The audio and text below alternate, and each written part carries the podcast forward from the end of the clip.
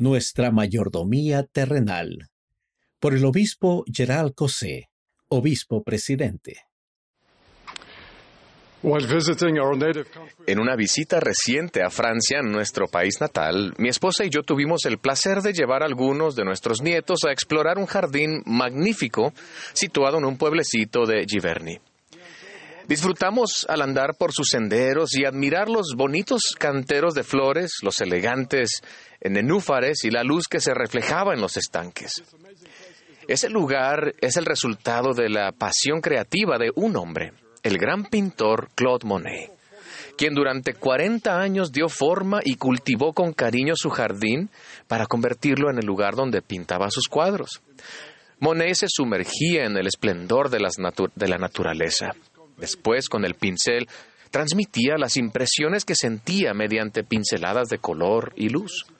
Con los años creó una extraordinaria colección de cientos de cuadros inspirados directamente en su jardín. Hermanos y hermanas, nuestra interacción con la belleza de la naturaleza que nos rodea puede producir algunas de las experiencias más inspiradoras y deleitables de la vida. Las emociones que percibimos inspiran dentro de nosotros un sentimiento de gratitud hacia nuestro Padre Celestial y su Hijo Jesucristo, quienes crearon esta tierra, con sus montañas y arroyos, plantas y animales, y a nuestros primeros padres, Adán y Eva. La obra de la creación no es un fin en sí mismo, es una parte integral del plan de Dios para sus hijos. Su propósito es proveer el entorno en el que los hombres y las mujeres puedan ser probados, ejercer su albedrío, encontrar gozo y aprender y progresar para que algún día puedan volver a la presencia de su Creador y heredar la vida eterna. Estas maravillosas creaciones se prepararon enteramente para nuestro beneficio y son una prueba viviente del amor que el Creador tiene por sus hijos. El Señor declaró, Sí, todas las cosas que de la tierra salen, en su sazón son hechas para el beneficio y el uso del hombre, tanto para agradar la vista como para alegrar el corazón. Sin embargo, el don divino de la creación no se recibe sin deberes ni responsabilidades. El mejor modo de describir estos deberes es mediante el concepto de la mayordomía. En términos del Evangelio, la palabra mayordomía designa una responsabilidad espiritual o temporal sagrada de cuidar de algo que pertenece a Dios y de lo, que nosotros somos responsables. Tal como se enseña en las Santas Escrituras, nuestra mayordomía terrenal incluye los siguientes principios. Primer principio. La tierra entera, incluso toda la vida que se halla sobre ella, pertenece a Dios. El Creador ha confiado a nuestro cuidado los recursos de la tierra y toda forma de vida, pero Él retiene su plena propiedad. Ha dicho, yo el Señor extendí los cielos y formé la tierra, hechura de mis propias manos, y todas las cosas que en ellos hay son mías.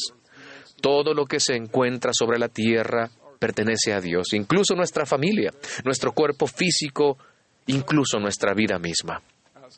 Segundo principio, como mayordomos de las creaciones de Dios tenemos el deber de honrarlas y cuidarlas. Como hijos de Dios hemos recibido el mandato de ser mayordomos, cuidadores y guardas de sus divinas creaciones. El Señor ha dicho que ha hecho a todo hombre responsable como mayordomo de las bendiciones terrenales que ha dispuesto y preparado para sus criaturas.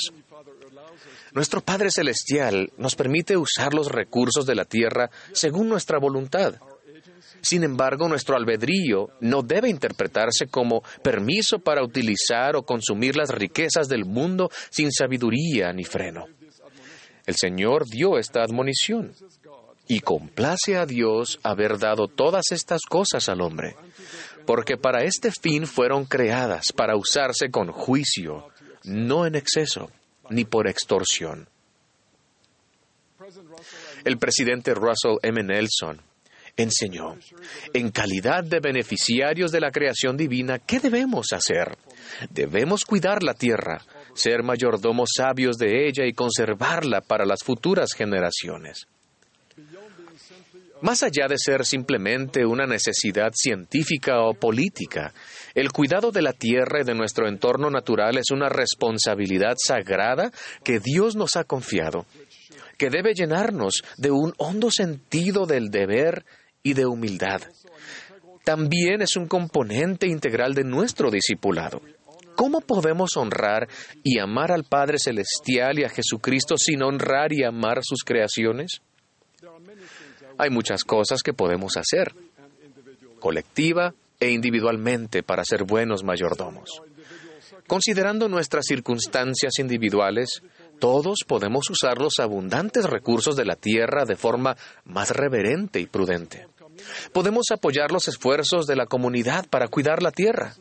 Podemos adoptar estilos de vida y comportamientos individuales que respeten las creaciones de Dios y que hagan del espacio en que vivimos un lugar más ordenado, más bello y más inspirador. Nuestra mayordomía de las creaciones de Dios también incluye, en grado supremo, el deber sagrado de amar, respetar y cuidar de todos los seres humanos con los que compartimos la tierra son hijos e hijas de Dios, nuestros hermanos y hermanas. Y su felicidad eterna es el propósito mismo de la obra de la creación.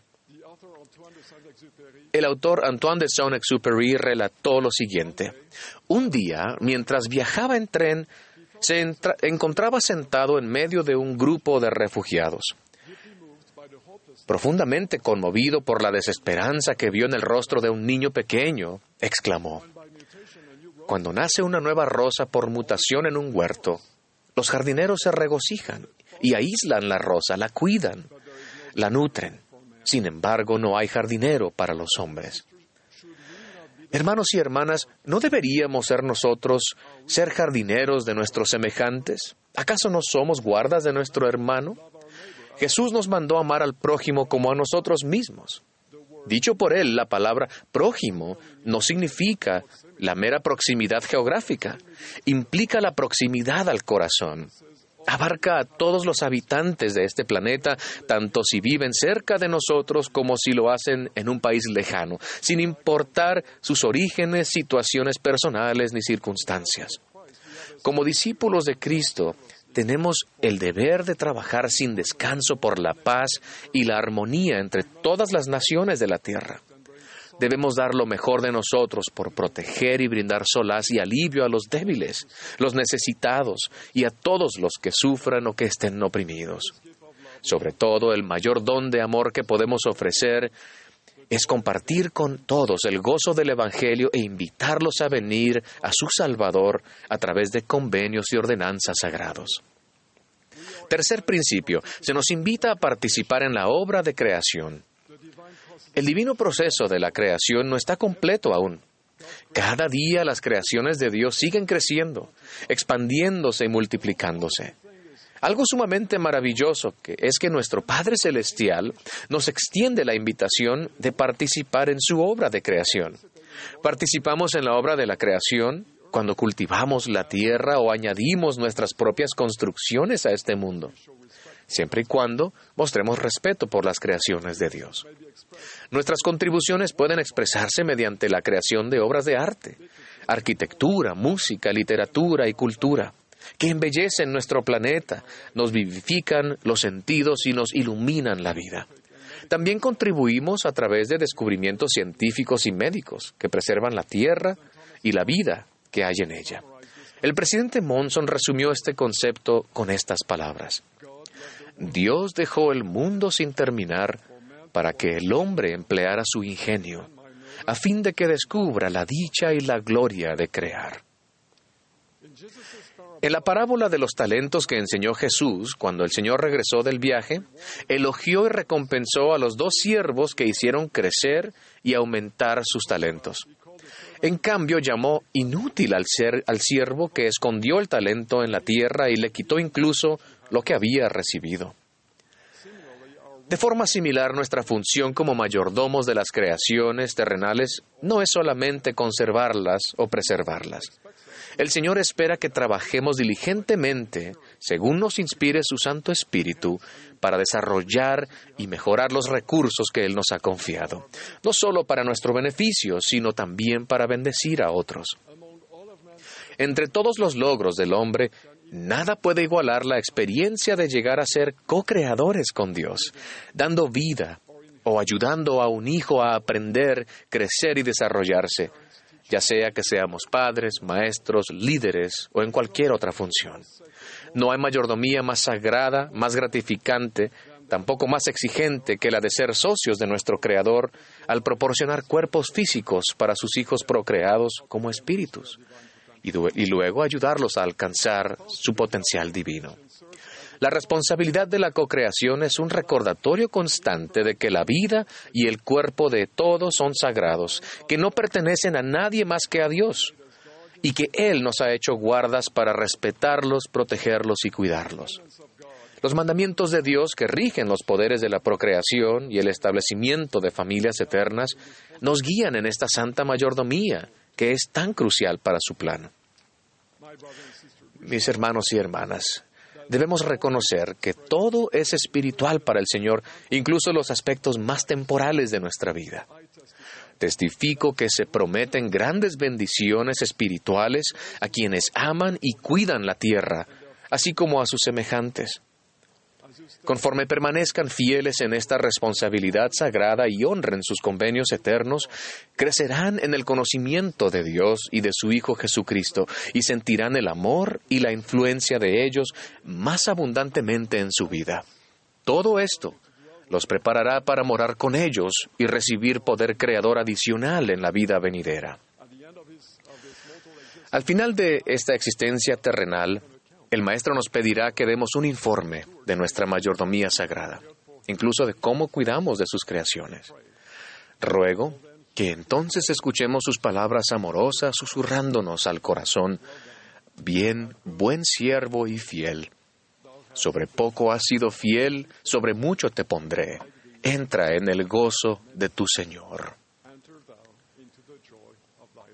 En el nombre de Jesucristo. Amén.